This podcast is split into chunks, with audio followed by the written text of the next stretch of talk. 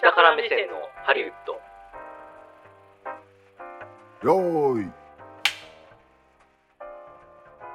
こんにちは、久保田映画です。この番組は映画好きというほど映画を見ていない映画好きヒエラルキーの下の方にいる久保田映画と映画制作の現場を一番下っ端としてキャリアを始めた下から目線を持つ準レギュラーの三谷兼平さんで映画業界のいろんな裏側を話していく番組です。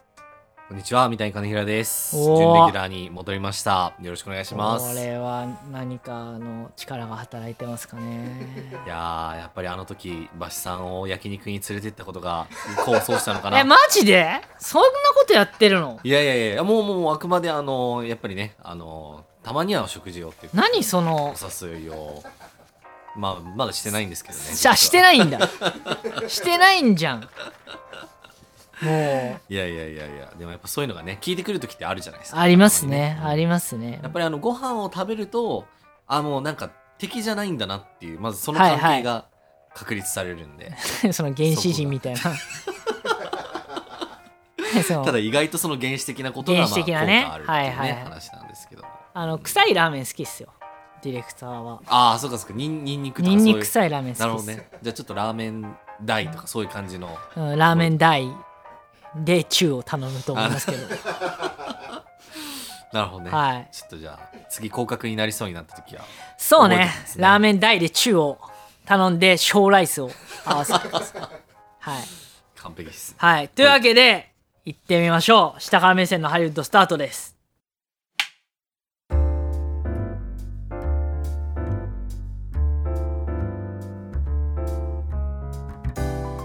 いやー、すごい。スムーズな入りですね。こういやーもう流れなめ滑らかな滑らかな、流れるようなそうです、ね、流れるような。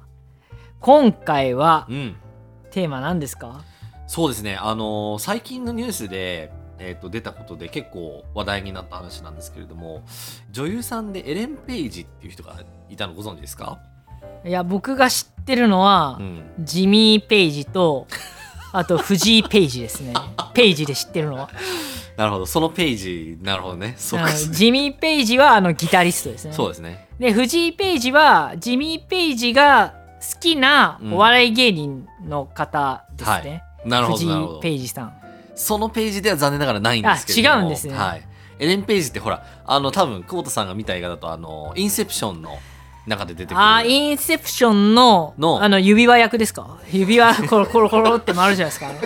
指輪役の人ですか？いやえっ、とではなくてあの地図を作る女性の方あはいあそうだね思うんですけど。あの別にディズニー的な映画じゃなかったですよ。ねあのランプの魔人みたいな感じじゃないですもんね。うん、確かに指輪役はあの指輪ですからね。そうですね。地図を書く人ね、地図を書く人あの、はいはい。なんか街をペタンってこう半分に折ったりとか。はいはいはい。あのりましたね。ありましたね。あのビジュアルの。ページ、ページさん、はい。そのページね、はい。はいはいはい。なんですけれども彼女がもうもうトランスジェンダーだっていうことをまず公表したと。でもう名前も変えてもうこれからはエリオット・ページって呼んでくださいみたいな。へえエリオットってまあ男性の名前なんですけれども。あそうなんだ。そう。だからってことね。そうそうそう。もうだから私は女じゃなくて男ですと。なるほだからど男として呼んでほしいし言及をしてほしいと。なるほどなるほど。いう話がありましたと。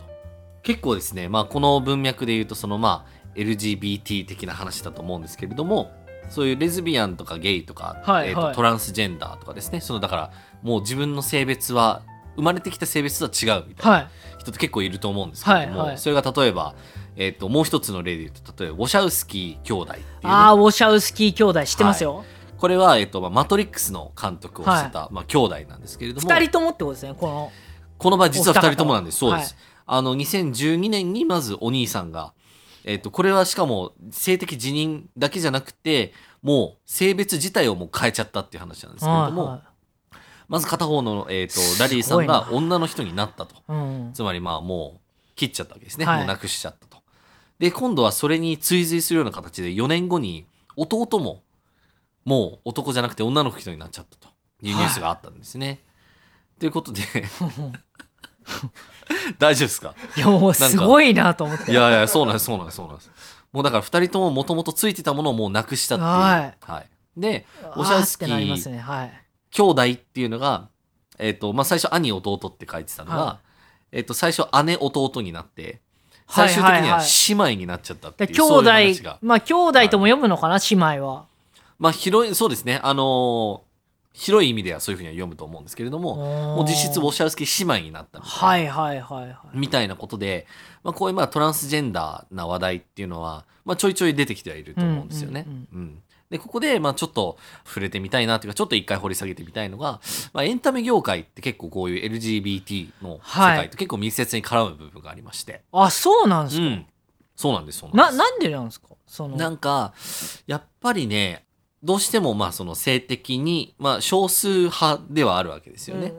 多分あのよく言われてるのが、まあ、その人口の約10%ぐらいが、まあ、何かしらそういう、はいはいえー、と性的指向が、まあ、例えば男性だったら女性が好きとか女性だったら男性が好きっていうわけではないっていうふうになったりとかしてるんですけれども、ほうほあのまあ、彼らって結構やっぱ肩身の狭いよ思いを、まあ、結構させられてきて、まあ、歴史的にね。うでそのまあ鬱屈とした思いをやっぱり表現したいっていう方向にやっぱり行く人が多いんですよね。あーなので、まあ、その映画の業界もまあ例外ではなくてそういうところに結構そういう LGBT の人が集まってるん表現者ですねの。方々に多いですねア。ーティストの方とかでもねあ多いですね公表されてる方いらっしゃるしそうそうそうそう。いわゆるそのアーティストはそのそのいわゆる音楽のアーティストだけじゃなくて、うんいわゆるそのアートの世界のそうですね。方々もう多いし、あのやっぱり美意識がすごくあるっていう人も多かったりするので、例えばファッションの世界だったりとか、あるいはなんか写真の世界とか、はあのそういったところにやっぱりどんどんまあそういう人が多いっていうふうに言われてるんですね。ただまあやっぱ社会的には結構これまでやっぱり少数派っていうこともあってあのいじめられたりとかちょっと迫害されたりってことはちょっとあったりしたので、うん。まあ、そのトレンドが最近、まあ、2000年代に入ってからまあ変わってきたよねっていう話を触れていきたいなっていう感じですね。いなるほど、うんうんうん。じゃあそもそも LGBT っていうけどそれって何なんだっていう話ですよね。はいちょっとまあさらっていきたいなって思うんですけれども、はいはいえっ、とですね、最近では LGBTQ って言われたりもしますよね。はい LGBTQ はわかります、うんはいそう。で、その後にですね、実はさらに、えっとアルファベットが続くんですけれども、なんかこれってなんかこう、年月を重ねるうちに、ちょっとずつ、あの、アルファベットが増えていくっていう、ちょっとはい現象が起きてるんですけども、今は LGBTQIAPK まで来てるんですね。はいうん。そうなんですよ。なんなんじゃそれあっていう話で。わからないわからない。ごめんなさいね本当にいやいや、全然全然。で、まあ、LGBTQ っていうのは割と一般的に知られてるんですけど、はいはいねまあ、L はまあレズビアンということで、うんうんえー女性が性的指向相手としはいはいてまあ女性が好きっていうパターンですね。次 G がまあゲイ。で、これはまあはい男性が性的相手としてまあ男性が好きっていうパターンですね。えっ、と、次が B っていうのはバイセクシュアルの略で、えっ、と、これはまあどちらもいけるっていうことですね。すねそうですね。バイっていうことなんで。で、T っていうのがまあトランスジェンダーっていうことで、これは性的指向というよりも、性の自認っていうことで、自分が、えっ、と、どっちの性なのかっていう、その意識に関する捉え方が、自分の生まれてきた性と違う場合。なるほどうん。つまり、まあ、男の子として生物的には生まれてきたけれども、自分は女の子であるっていう、その意識を持ってる人。あああれですよねなんかあの金八先生のうん第5シリーズか第6シリーズの上戸彩さんの役あ、そうです前ね。そうですね。いや、そうです。まさにまさに。あの、スカートめっちゃ丈長くして、みたいな。トランスジェンダーですよねあれそうですね。そういうことになりますね。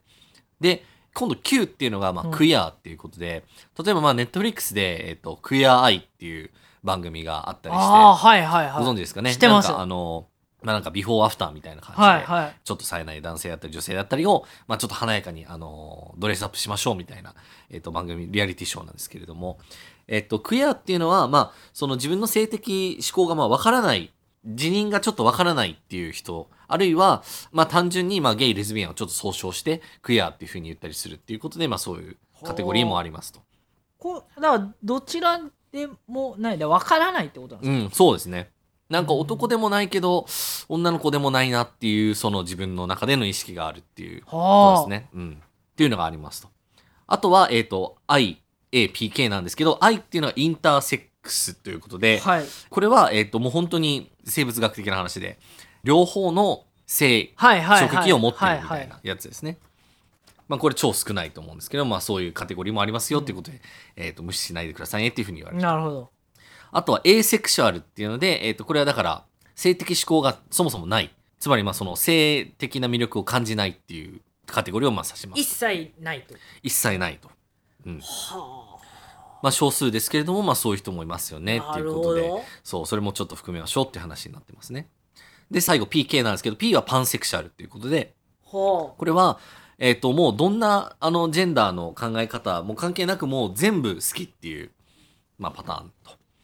で最後がまあキンクということで普通の人とはまあちょっと違う性的趣向があるっていうことでまあそうですねちょっとアブノーマルな、えっと性の、えー趣向がある人っていうことでキンクっていうふうに言われたりしますと。それ性的な趣味がとそうですね趣味がということですね。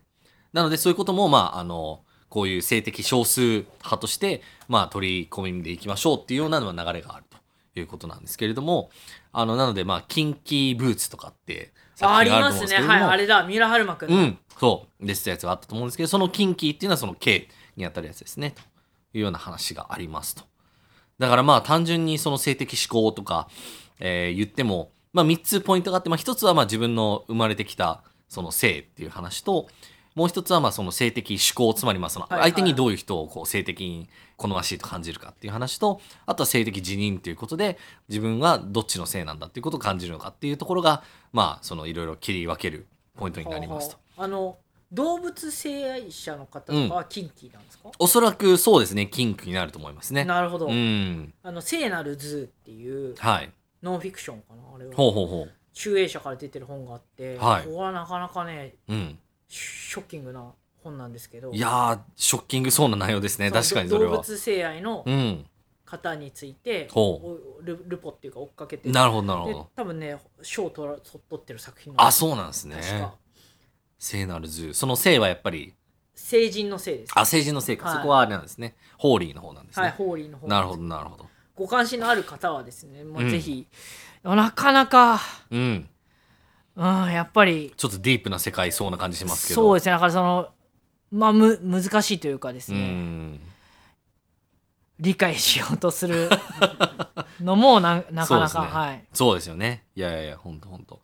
まあ、やっぱ全体的にやっぱり、いろいろな性的思考だけじゃなくって、まあ、人種であったりとか文化であったりとかってどんどんやっぱ多様性を認めていこうっていう、まあ大きな流れの中でまあこういう話っていうのはまあ出てきてはいると思うんですけれども、まあ、やっぱりねそれをまずちょっとそういういろんな人がいるってことを知ることだけでもちょっとは、えー、と世界が広がればとかちょっと理解がね、深まればいいかなとは思うんですけれども。まあでもその LGBT ととりあえずまあ略称上は今呼んでおきますけれども、まあ、そういう人たちってまあ他にどんな人たちがいるのかっていうので、まあ、ハリウッドだと,、えー、と例えば最近だとジョディ・フォスターとかですね。は割とあのもう公に、まあ、もう自分はまあレズビアンであるということをまあ割とはっきりと公表したりとか、えー、とあとはまあウェントワース・ミラーとか、えー、とあとはザッカリー・クイント。ザッカリー・クイントってあれですかね。ヒーローズに出てた人ですかね。はヒーローズの悪役で出てた人だと思うんですけれどもが、えーとまあ、ゲイだったとか。あとはまあケビン・スペイシーですね。ケビン・スペイシーはまあ MeToo 運動で、はいはいはい。ケビンスペイシーね。そうですね。あのアウトになっちゃったんですけれども、まあ、彼もちょっとなんかねやや言い訳的に最後自分はゲイだみたいなことを言ったような話があって。それはちょっとしあれですねゲイの人たちにとってはちょっと冒涜というかね仮に事実だとしてもね。そうだったとしてもちょっとそこで良くないですよね。カミングアウトするのかよっていう話になったりとかっていうのはあるわけなんですよね。まあ、みたいな感じでまあでもなんでじゃあハリウッドにそういう人たちが多いのかっていう話で、まあ、やっぱりアメリカ全土を見た時にやっぱり領海岸っていうのは、まあ、すごくこうリベラルな、えー場所ということでなんていうんですかね、まあ、進歩的なものの考え方というかあのもっといろんな人を受け入れて多様性を認めていこうよっていう文化なんですけれども、まあ、それ以外の、まあ、アメリカの中心部分といいますかに当たるようなところは基本的にはね、まあ、割と昔ながらの、えーとまあ、キリスト教社会とかだったりするわけなんですよね。はいはいはい。うん。でキリスト教社会だとやっぱり結構一般的にはその同性愛者っていうのはあの決して好ましいものとは思われてないっていう、まあ、一応考え方があるんですね。ああその宗教上の、ね、宗教上のということで。そういうのがあるんですね、うん、であのなんならもう極端なところだと例えば同性愛っていうのははあもうこれは心の病気なんだっていう人たちもいるわけなんですよね。心の病気だからこれはもうあの治さなきゃいけないっていうので、はいはい。そのなんかそういうセラピー施設みたいなところに入れられたりするような人とかもまあいたりしたわけなんですよね。そういうのを描いた映画作品とかってあったりするんですけれども。なので結構実は根深い問題というか、その性的少数の方がその体験してきた幼少からのうん。その複雑な時期っていうのがやっぱりものすごくやっぱり大きな影を落としてるっていうのはあるんですよね。だからこそもう大人になったらもう自分はそういう世界をもう離れて、うんうんうん。であの自由に自分のあの人生を謳歌するんだっていうことで例えばサンフランシスコに行ったりとか、まあ、ニューヨークに行ったりだとかっていうようなことが起きるっていうそんな感じなんですよね。うん。でその例えばアメリカによのエリアによってもその LGBTQ うん以降みたいな方々っていうのは、うん。その生きやすさは同じなんですか、そうですね。まあ、州によって、まあ、多少濃淡はあるとは思うんですけれども、ただでもやっぱり、自分の中で、例えば、むずむずと、例えば女性だったとして、私は男性よりも女性が好きかもしれないっていう思いは抱いてるのに、例えば毎週教会とかに行って、そういうことはいけませんってこう否定されるとか、あるいは親に、そんなことはありえませんみたいな教育をされたとして自分のその存在っていうのじゃ何なんだろうっていうことはやっぱりねすごいやっぱ苦しむみたいなんですね。はいはいあの僕も結構あのアメリカ留学した時に、はい。まあ、そのゲイとかレズビアンとかいろんな友人はまあできたんですけれどもやっぱりみんなかあのそういう問題をやっぱりちっちゃい時にまあ抱えてたっていうところがあったりするんですよね。だから自分がそのゲイであったりレズビアンであったりってことを言うことすらもうできないような状況なわけですよね。だだからカミングアウトっていうワードになるわけですそうなんです。そうなんです。そうなんです。そうなんですっていうようなことでそのまだカミングアウトしてない状態は、まあ、インザクローゼットっていうふうに言ったりするんですね、はいはい。そのクローゼットの中でまだこう隠れてるみたいはいはない。状態なんですけれども、まあそれをだからカミングアウトするっていうのはある意味こう新しい自分としてまあ生きていくみたいなことになるので、まあ、すごくあの重要な節目になったりするっていうなるほど。っていうようなことで、まあ、今回エリオット・ペイジっていう名前変わりましたけれどもあのそういうことっていうのは実はまあその人の人生にとってはかなり重要な節目になるというような話だったりするんですよね。うん、なかなかあれですよね。なんかこう、うん。センシティブな話題だからこそ、うん、じゃああのあんまりね普通は踏み込みづらいというか。そうですね。だから日本だとあんまり話にも出ないと思いますし、うん。あの意識もそんなにはされてないと思うんですよね。うん。ましてやそのゲイとかレズビアンとか以外のそのカテゴリーとかってほとんどね、うん。あのご存知じゃない方も多いと思いますしなんか特にこう真剣にあの議論にね出たりすることもあんまりなかったりすると思うので、そこはちょっとでもこう知識がね増えればいいのかなっていう感じがしますね。うん。なんかでも難しいとこありますよね。こうなんだろうな。教育というかその情報としてインプットがない状態でこう育っていくじゃないですか、う今っんて。いや今の最近の初等教育とかわかんないですうけど、ん。保育園幼稚園、うん。小学校中学校とかである程度固まるわけじゃないですか、はいはいはい。で高校大学とかになったらもうそこからのインプットってもう、うんある程度もう人格が形成されてってるうんおおむね形成されつつある感じ、そうですね。だからそこでインプットあっても、うん。なんかそういうものみたいなうん。カテゴライズになっちゃうと思うんですよね。うん、確かにね。でかといって社会に出て、うん。じゃあそういうの問題ですよねって時に圧倒的にその当事者とうん。そうじゃない人の間で、うん。知識の量も違うし、うんあと実はその LGBT の方々、方々っていうのは中にないけど人たちから、うん。の中でのうん。温度感とかも結構違うじゃないですか。ああ、そうですね。あだからそのあれですよフェミニストうんと言われてる人たちも、うん。スタンスが全然フェミニストの中でも違う。ああ、いろいろありますよね。であるじゃないですか、だからそこまで踏み込んで考えるそういうこともあるよっていうのを考えると、うん。なんていうのそそういう教育を受けてない状態で、うん。いきなりその過激な人とかにぶつかっちゃうと、うん。もう怖くて触れらんないみたいになっちゃうんですよそうですね。だからそうですねんなので、こう、逆に情報がありすぎることによるちょっと弊害みたいな部分も多少はうん出てきちゃうかなとは思いますよね。うん。だからその世の中としてその、うん。受容していくというかっていうことを考えると、うん。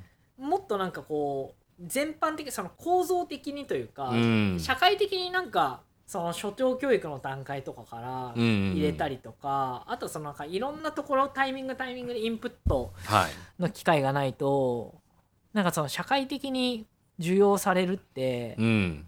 なかなか難しいんじゃないかなって思うし、まあじそうですね受容す、僕個人としては別に受容されてないのはなんでなんて感じうん。がしますけど、うん。とはいえそういう教育がないと、うんまあ難しいよねってところもあるしそうですねその教育がなされるところはうんもちろんそれはすごいことだと思うんですけれども、まあ、一方でそういう世界すら知らなくてやっぱり知らないがゆえに、うんえー、とちょっと先入観があったりとかなんか気持ち悪いって思ったりとかっていう人もまあ当然ある程度はいるとは思うのでやっぱそこはまず知るところからうんで共感できるところ理解できるところからこう広げていければはいはいなってやっぱ感じしますよね。なるほど、うん。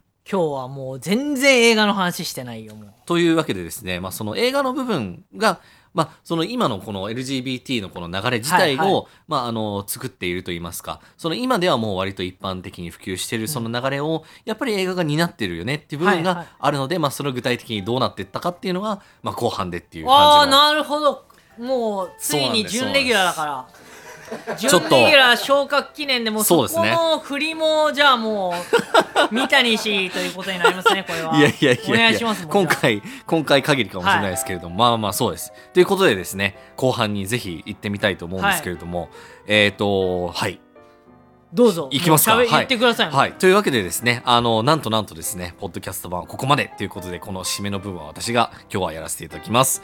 えーフルバージョンは audiobook.jp の聞き放題プランでお聞きいただけます。えー、audiobook.jp と検索して、サイト内で下から目線のハリウッドと、えーと、探していただければですね、聞き放題プランに登録できます。えー初月無料ですので、ぜひ聞いてみてください。というわけでですね、えー次回もお楽しみに。というわけで、お相手は三谷兼平と、久保田 AI でした